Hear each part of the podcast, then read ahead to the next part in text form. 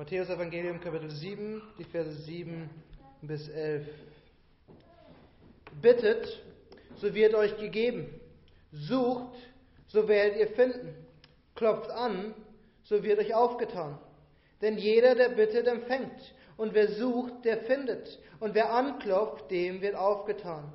Oder ist unter euch ein Mensch, der, wenn sein Sohn ihn um Brot bittet, ihm einen Stein gibt? Und wenn er um einen Fisch bittet, ihm eine Schlange gibt? Wenn nun ihr, die ihr böse seid, euren Kindern gute Gaben zu geben versteht, wie viel mehr wird euer Vater im Himmel denen Gutes geben, die ihm bitten. Lasst uns beten. Himmlischer Vater, dein Wort ist kostbarer als Gold, viel Feingold und süßer als Honig, ja Honigseim. Du, Herr, hast dein herrliches Wort offenbart und wir bitten, dass du heute lebendig zu uns sprichst, indem du dein Wort durch deinen Geist in uns anwendest und uns hilfst, danach zu leben. So beten wir in Jesu Namen. Amen. Wer von euch war schon mal beim Friseur? Kennst der eine oder andere war schon mal beim Friseur? Es gibt nur einen Menschen, der regelmäßig zum Friseur gegangen ist, den ihr wahrscheinlich auch kennt, nämlich Martin Luther. Martin Luther ist regelmäßig immer zum selben Friseur gegangen. Luther hat generell sehr viel regelmäßig gemacht, weil er Leute geschätzt hat und sie unterstützt hat. Aber eines Tages, eines Tages hat sein Friseur ihm eine Frage gestellt. Luther war dafür bekannt, dass er täglich mehrere Stunden gebetet hat. Und jeder war begeistert von Luthers Gebeten, wenn er sonntags im Gottesdienst gebetet hat. Und eines Tages hat ihn der Friseur gefragt, wie kann ich beten lernen? Luthers Friseur hat den Eindruck, er könnte nicht richtig beten. Er ihm fehlen die Worte und, und seine Gebete sind nicht effektiv. Und deshalb hat er Luther gefragt, ob er ihm beibringen kann, wie man betet. Und wisst ihr, was Luther gemacht hat? Luther ist nach Hause gegangen, hat sich an seinen Schreibtisch gesetzt und hat ein kurzes, aber wirklich hilfreiches Buch geschrieben. Das Buch heißt Wie man beten soll. Das gibt es immer noch zu kaufen, es kostet 10 Euro. Ob der Preis für die Kürze des Buches gerechtfertigt ist, ist eine andere Frage, aber es ist ein super hilfreiches Buch. Ich habe es letzte Woche gelesen, ich habe es innerhalb von einer Stunde durchgelesen. Das ist kein großes Hammerwerk, aber es ist hilfreich und es gibt es in eigentlich fast allen Sprachen übersetzt. Also wenn ihr es nicht auf Deutsch lesen wollt, sucht es auf Englisch oder Koreanisch oder Portugiesisch oder welcher Sprache auch immer. Und ich glaube, dieses Buch ist hilfreich, weil eines der größten Schwächen, die wir als Christen haben, ist ein schlechtes Gebetsleben. Ein schlechtes Gebetsleben. Wie viele Stunden am Tag betest du wirklich? Wir haben viele Ausreden. Die Zeit reicht nicht, aber wir haben anscheinend genug Zeit für unsere Smartphones oder andere Aktivitäten. Wir sagen manchmal, wir wissen nicht, wie wir beten sollen. Welche Worte soll ich überhaupt verwenden? Wie soll ich es formulieren? Aber auch das ist keine gute Ausdruck, weil die Bibel uns viele Gebete gibt. Ein ganzes Buch voller Gebeten in dem Psalm. Das, das ist unser Vater und Gebete, die Paulus selbst gebetet hat. Und manchmal denkt man und hört man, ah, ich habe das Gefühl, meine Gebete enden an der Zimmerdecke. Ich weiß nicht, ob meine Gebete wirklich effektiv sind, ob es wirklich die Gebete sind, die ich beten sollte. Und manchmal sind wir vielleicht sogar eingeschüchtert, weil wir andere Leute beten hören und so fasziniert sind von deren Worte, die sie sprechen kann. Aber heute werden wir sehen, dass diese Ausreden im Prinzip alle nicht gelten, dass diese Ausreden nicht effektiv sind und dass wir eigentlich eine Sache tun sollten, nämlich beten. Ich weiß nicht, vielleicht erinnert euch in Kapitel 6, Kapitel 6 von Matthäus Evangelium hat Jesus uns das unser Vater gelehrt. Er hat uns beigebracht, er hat uns Worte in den Mund gelegt, die wir beten können. Und heute nutzt Jesus die, einen weiteren Teil der Bergpredigt, um uns zu ermutigen, zu beten. Und wenn wir die Parallelstelle in Lukas 11 betrachten, dann sehen wir, dass Jesus beides zusammen beibringt. Das unser Vater und dann die Worte, sogar ausführlicher, die wir heute gelesen haben. Es geht Jesus darum zu beten. Und es geht ihm darum, mit einer Sache zu beten, nämlich mit Vertrauen.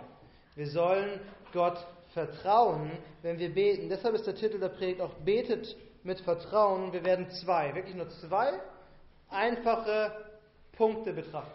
Wenn ihr den Titel der Predigt euch merken könnt, dann könnt ihr euch die zwei Punkte merken. Der erste Punkt ist beten und der zweite Punkt ist Vertrauen. Betet und vertraut. Das sind die zwei Punkte und wir starten natürlich mit dem ersten Punkt. Betet. Und Jesus beginnt mit dieser einfachen Aufforderung. Das erste Wort, was wir in unserem Predigtext lesen, ist Bitte. Bitte, so wird euch gegeben. Sucht, so werdet ihr finden. Klopft an, so wird euch aufgetan.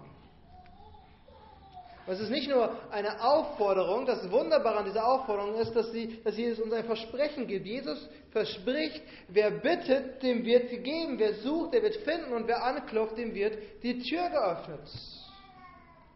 Jesus motiviert uns von Anfang an zu beten in dem Wissen, dass was geschehen wird. Dass unser Gebet Früchte trägt.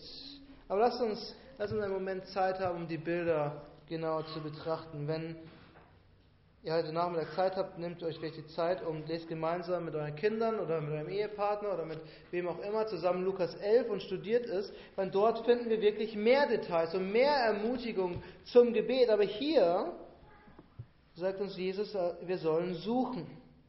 Und Jesus sagt nicht, wir sollen zwei Minuten suchen und dann aufgeben, sondern wir sollen suchen und finden. Der, der sucht, sagt Jesus, der findet.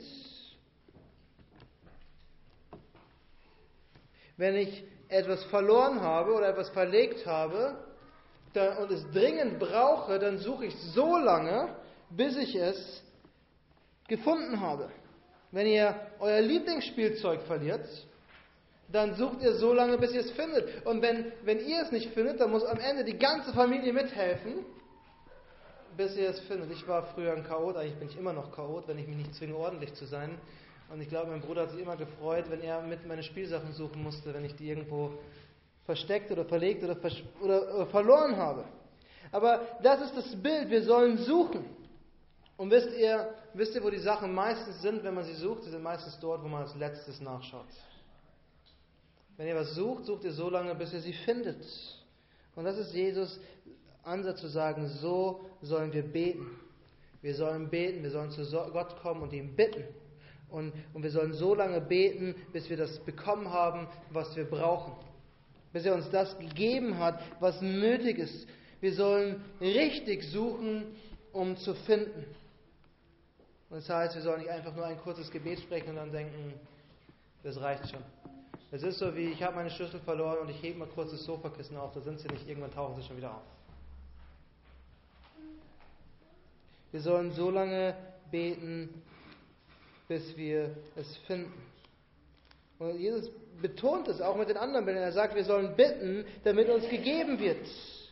Und das bedeutet auch, wir müssen unseren Mund aufmachen und die Gebete sprechen. Wir können nicht einfach nur denken und sagen, Gott weiß schon, was ich brauche. Und das ist manchmal der Fehler, den manche Christen machen. Sie nehmen die Worte, die Jesus gesagt hat, denn euer Vater weiß, was ihr benötigt, ehe ihr ihn bittet. Und dann sagen sie, warum müssen wir überhaupt beten? Gott weiß eh, was ich brauche, also brauche ich ja nicht beten. Aber das ist nicht das, was Jesus uns lehrt. Das ist nicht das, was Jesus hier sagt. Jesus sagt, wir sollen bitten, wir sollen zu Gott kommen und ihn darum beten, dass er uns das gibt, was er uns verheißen hat und dass er uns das gibt, was wir benötigen. Aber das bedeutet eben, wenn wir bitten sollen, dass wir auch beten müssen. Wir müssen unseren Mund aufmachen. Wir müssen unsere Anliegen vor Gott bringen. Wir müssen es vor Gott tragen. Das Problem ist nicht, dass Gott uns nicht segnen will. Die Sache ist, dass Gott dafür auch will, dass wir beten. Das ist das, das ist das System, was Gott eingesetzt hat. Und ich hatte das heute Morgen schon mal erwähnt. Gott will, dass wir beten, damit er uns den Segen gibt, den er uns versprochen hat. Seht ihr, wenn wir beim Bäcker Brötchen kaufen wollen, dann müssen wir dem Verkäufer oder der Verkäuferin sagen, was wir haben wollen. Ansonsten laufen wir Gefahr, dass wir mit dem teuren Vollkornbrot nach Hause laufen, obwohl wir nur eine Mondschnecke haben wollen. Wir, wir, wenn wir was haben wollen in unserem normalen Leben, dann sagen wir, was wir haben wollen. Und so müssen wir es auch mit Gott machen. Wir müssen zu Gott kommen und ihm bitten und mit ihm reden und ihm unsere Nöte und Ängste und Sorgen vor die Füße legen. Und vor allem müssen wir um die Dinge bitten, die er uns in seinem Wort verspricht. Er will sie uns geben, aber er will, dass wir ihn darum bitten. Wir sollen bitten und wir sollen suchen und dann sagt Jesus, wir sollen anklopfen. Das ist die dritte Aufforderung. Wer anklopft, dem wird aufgetan, dem wird die Tür geöffnet. Und das ist das Normalste der Welt. Wenn ich irgendwo rein will, dann klopfe ich oder klingel ich. Und wenn jemand da ist, macht er mir die Tür auf. Und dann lässt er mich hinein. Und Jesus benutzt diese einfachen Bilder, um uns zu motivieren, um uns zu ermutigen. Er will wirklich, dass seine Jünger lernen, ihr sollt beten, ihr müsst beten, ihr müsst es vor Gott, den Vater bringen. Und seht ihr, das ist eigentlich eine einfache Aufforderung. Jesus macht das Thema Gebet gar nicht kompliziert oder schwierig. Er macht es sogar eigentlich zu einer Freude und zu einer Motivation. Er sagt, betet und es, ihr werdet empfangen, ihr werdet etwas bekommen, ihr werdet den Segen erleben. Und ich weiß, wir können jetzt 100 Ausreden finden, warum wir nicht beten. Keine Zeit und wir wissen, dass es nicht stimmt. Manche würden sogar sagen, wir haben doch alles, wofür muss ich noch beten? Und vielleicht denkst du sogar, ich will ja beten, aber wie? Wie soll ich beten? Vielleicht hast du wirklich dieselbe Frage, die Luthers Friseur hat. Welche Worte soll ich nutzen? Was soll ich machen? Ich erinnere mich, dass ich vor zwei Jahren oder so ein, ein Video, einen kurzen Clip gesehen habe von einem Theologiedozenten aus den USA und dem hat die Frage gestellt, wie soll ich beten? Und seine Antwort war, ich möchte eine Nike-Antwort geben, just do it. Das ist der Schlüssel zu beten. Die Frage ist nicht wie, sondern die Frage ist, wann fängst du an? Wann betest du? Wir müssen einfach beten. Und manchmal haben wir so viel Zeit damit verschwendet, nicht zu beten, dass wir von Neuem lernen müssen zu beten. Aber wir müssen anfangen, wir müssen beten. Und Jesus motiviert uns. Sucht und ihr findet, bittet und wird euch gegeben, klopft an und die Tür wird aufgetan. Und wir haben so viele Beispiele und so viele Anleitungen im Wort Gottes, dass Beten eigentlich am Ende nicht kompliziert ist. Aber vielleicht sagst du auch, aber ich schaffe es nicht lange zu beten. Und ich schaffe es nicht so lange, mich im Gebet zu konzentrieren. Und ich finde es schwierig, lange zu beten. Nirgendwo im Wort Gottes steht, wie lange unsere Gebetszeit sein muss. Nirgendwo im Wort Gottes steht, dass lange Gebete besser sind als kurze Gebete. Das Wichtige für Jesus hier ist, dass wir anfangen zu beten und dass wir es ernst nehmen und dass wir mit Zuversicht und mit Vertrauen vor Gott kommen und beten. Wir sehen also die erste Aufforderung, die wir finden, ist beten. Und die zweite Aufforderung ist Vertrauen. Vertrauen. Und das ist das eigentliche Ziel, warum Jesus diese Worte spricht. Warum Jesus diese Worte in seine Predigt einführt. Er will, dass wir Vertrauen haben, wenn wir beten. Jesus hat uns schon davor gewarnt, dass wir nicht einfach plappern wie die Heiden. Hat er in der Einleitung zum Unser Vater gesagt. Sondern wir sollen mit Vertrauen zu Gott kommen. Wir sollen nicht wie die Heiden denken, Hauptsache viele Worte und dann werde ich erhört, wenn ich Gott genug nerve, sondern wir sollen im Vertrauen zu Gott kommen und wissen, dass er uns geben will. Es gibt im Heidelberger Katechismus die wunderbare Auslegung zu der Frage, was beten wir, wenn wir unser Vater beten. Und dort sagt der Heidelberger Katechismus, wir beten, wir kommen zu dem allmächtigen Gott, den Schöpfer des Himmels und der Erde, der im Himmel thront und der mächtig ist und uns alles geben kann. Und wir kommen zu unserem liebenden Vater, der uns in Christus erlöst hat und der uns alles geben will. Und das ist das Vertrauen, mit dem wir zu Gott kommen müssen. Er kann und er will uns alles geben.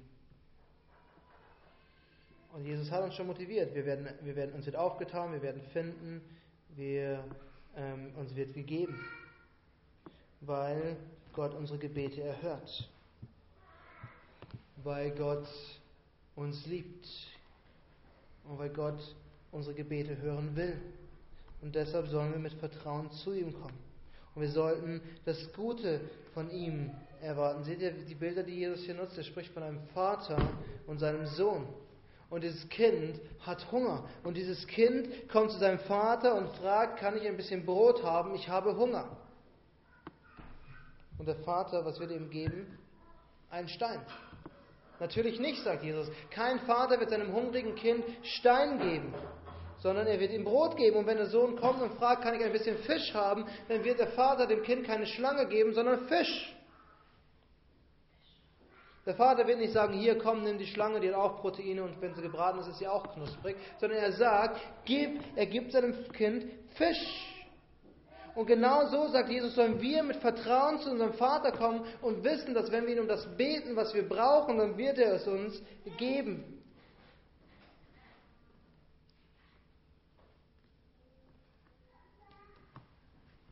Wenn ich Gott um etwas bitte, dann wird er mir nicht das Schlechte geben, sondern er wird mir das Gute geben, was ich brauche. Er wird mich in dem versorgen, was ich benötige. Warum gibt der Vater seinem Sohn Brot und Fisch? Natürlich, weil der Vater, weil der Sohn ihn darum gebeten hat. Aber der, der, der Sohn hatte Hunger, er hätte ihm auch, auch Kuchen und was anderes geben können. Er gibt ihm aber Brot und Fisch, weil er weiß, dass Brot und Fisch gut für sein Kind sind. Und dass sein Kind sättigt. Und das ist das, was wir verstehen müssen. Gott gibt uns das, was gut ist.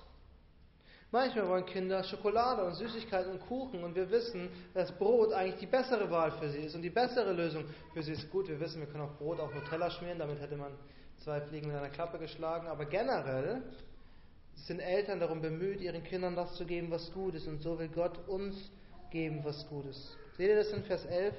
Wenn nun ihr, die ihr böse seid, euren Kindern gute Gaben zu geben versteht, wie viel mehr wird euer Vater im Himmel denen Gutes geben, die ihn bitten. Wir Menschen sind Sünder und eigentlich neigen wir dazu, Böses und Schlechtes zu tun. Aber wir schaffen es doch, unseren Kindern, den Menschen, den wir lieben, um uns herum, gute Gaben zu geben. Warum sollte Gott uns dann nicht die guten Gaben geben? Gott ist gut und er will uns die guten Dinge geben. Und ich glaube leider, dass viele Christen und viele Menschen generell denken, Gott ist sauer und böse. Und Gott mag uns nicht. Und Gott will uns was Böses tun. Er ist schließlich der Richter der Welt und am Ende wird er diese Erde mit Feuer vernichten. Also muss er doch böse und sauer sein. Aber die Sache ist, Gott richtet am Ende, weil er gut ist, nicht weil er böse ist. Er ist, er ist gut und heilig. Und weil Gott gut ist, will er uns gute Gaben geben und uns das Gute geben. Und vor allem, wenn wir in Christus sind, wenn Christus für uns gestorben ist und wir wissen, dass er für uns unsere Schuld getragen hat, wissen wir, dass wir den Zugang zum Vater haben und Gott uns gute Gaben geben will. Und Jakobus, Jakobus warnt uns sogar davor zu denken, dass das Böse und das Schlechte von Gott kommt. Er schreibt, irrt euch nicht, meine geliebten Brüder, jede gute Gabe und jedes vollkommene Geschenk kommt von oben herab, von dem Vater der Lichter, bei dem keine Veränderung ist, noch ein Schatten in Folge von Wechsel. Jakobus sagt, alle guten Gaben und alles Vollkommene kommt von Gott dem Vater. Und wir sollten nicht denken, dass die Versuchungen und die, und, und die Sünden und das Böse von Gott kommt, sondern er gibt uns das Gute, weil er gut zu seinem Volk ist. Weil er sein Volk liebt. Die Motivation, die Jesus uns hier gibt zum Gebet, ist, wir sollen zu Gott beten, weil er sein Volk liebt und weil er uns was Gutes tun will. Weil er uns, weil er uns das geben will, was wir benötigen. Gott ist nicht gegen dich und du kommst nicht im Gebet zu Gott, um ihn umzustimmen. Du kommst nicht im Gebet, um ihn zu überzeugen, dass er dir was geben muss. Du kommst zu ihm im Gebet, weil du weißt, er will dir das Gute und das Richtige geben. Jesus will uns hier ermutigen zu beten. Er will uns ermutigen, dass wir mit Vertrauen beten. Deshalb möchte ich, bevor wir mit der Predigt abschließen, noch ein paar praktische Anwendungen ziehen. Und die erste praktische Anwendung, die ich ziehen möchte, ist, plant eure Gebete. Plant eure täglichen Gebetszeiten. Plant, wann ihr betet. Wenn wir die Zeiten nicht planen, beten wir nie. Das bekannteste Zitat von, von, zum Gebet von Calvin ist, wenn wir unsere Gebetszeiten nicht planen, dann beten wir nie. Und Luther hat in seinem Büchlein, wie wir beten sollen, das Gleiche geschrieben. Als allererstes müssen wir uns die Zeit nehmen. Und Luther sagt, das erste am Tag und das letzte am Tag soll Gebet sein. Muss Gebet sein. Seht ihr, wir schaffen alles Mögliche zu planen. Unseren Wocheneinkauf und, und, und alle Aktivitäten, die wir unter der Woche haben, unsere Freizeit, unsere Arbeitszeit, alles schaffen wir zu planen. Aber irgendwie denken wir dann, ich bete, wenn ich Zeit habe. Wenn ich, wenn ich ein paar freie Minuten habe, dann kann ich beten. Wenn ich, wenn ich morgens rechtzeitig aus dem Bett komme, dann kann ich beten. Und wenn ich abends nicht zu müde bin, dann kann ich vielleicht noch Bibel lesen und beten. Aber die Realität ist, wenn du die Zeit nicht in deinen Kalender schreibst, hast du keine Zeit zum Beten. Der Teufel wird alles daran setzen. Und dein sündiges Fleisch wird alles versuchen, damit du nicht im Vertrauen zu deinem Vater im Himmel kommst. Plane deine Gebetszeiten. Und am besten heute nach dem Gottesdienst. Geh nach Hause, setz dich hin und plane deine Gebetszeiten für die kommende Woche, für die kommenden Monate.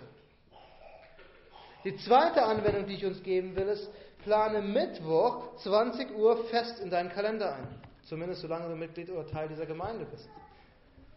Der Gebetskreis Mittwochs sollte für uns nicht nur eine Möglichkeit sein, es muss ein fester Bestandteil in unserer Woche sein.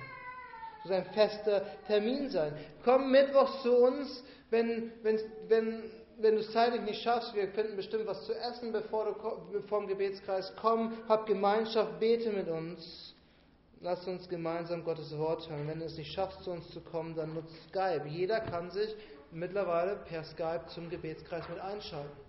20 Uhr das Wort Gottes hören und mitbeten. Wisst ihr, wir brauchen nicht nur unser Gebet im Kämmerlein, was wichtig ist. Wir brauchen das Gebet zusammen, füreinander und für das Reich Gottes, miteinander Gott bitten für die Anliegen, die wir untereinander haben. Mittwoch, 20 Uhr muss muss einfach fix in deinem Kalender stehen. Wenn dein Chef dich fragt, ob du am Mittwochabend länger arbeiten kannst, muss die Antwort Nein sein. Wenn deine Freunde dich fragen, ob du Mittwochabend Zeit hast, um dich zu treffen, muss die Antwort Nein sein, weil 20 Uhr fängt der Gebetskreis an. Es sollte fest in unserem Kalender sein. Und dann die dritte Anwendung, die ich euch mitgeben möchte, ist, und damit werde ich enden, bereite dich auf den Sonntag vor vor allem auf die Gebete, die wir im Gottesdienst haben. Und ich meine nicht nur das Unser Vater, was wir am Ende des Gottesdienstes beten, sondern wenn ich als Pastor bete oder wer auch immer hier ist und betet, betet stellvertretend für die ganze Gemeinde. Und wir sollten aktiv mitbeten, darauf achten, welche Worte er benutzt, worum er bittet. Und wir sollten am Ende des Gebetes kräftig unser Amen dahinter setzen. Denn das ist ein gemeinsames Gebet, was wir sprechen, wo wir voller Vertrauen zu unserem Vater im Himmel kommen. Wisst ihr, ich glaube, Christus hat uns mit dem Gebet eines der mächtigsten Dinge in die Hand gegeben, die wir viel zu oft unterschätzen. Solange wir entsprechend dem Wort Gottes beten und um die Verheißungen bitten, die Gott in seinem Wort gegeben hat, dann wird Gott sie uns geben. Und Jesus hat uns sogar Verheißungen gegeben, wo zwei oder drei in meinem Namen versammelt sind oder wo zwei oder drei den Vater um meines Willen in meinem Namen etwas bitten, so will er es euch geben. Wir sollten das Gebet nutzen. Lasst uns mit Vertrauen zu unserem Vater kommen und suchen und bitten und anklopfen, bis wir das Gute von ihm erhalten haben, was er uns versprochen hat. Lasst uns beten.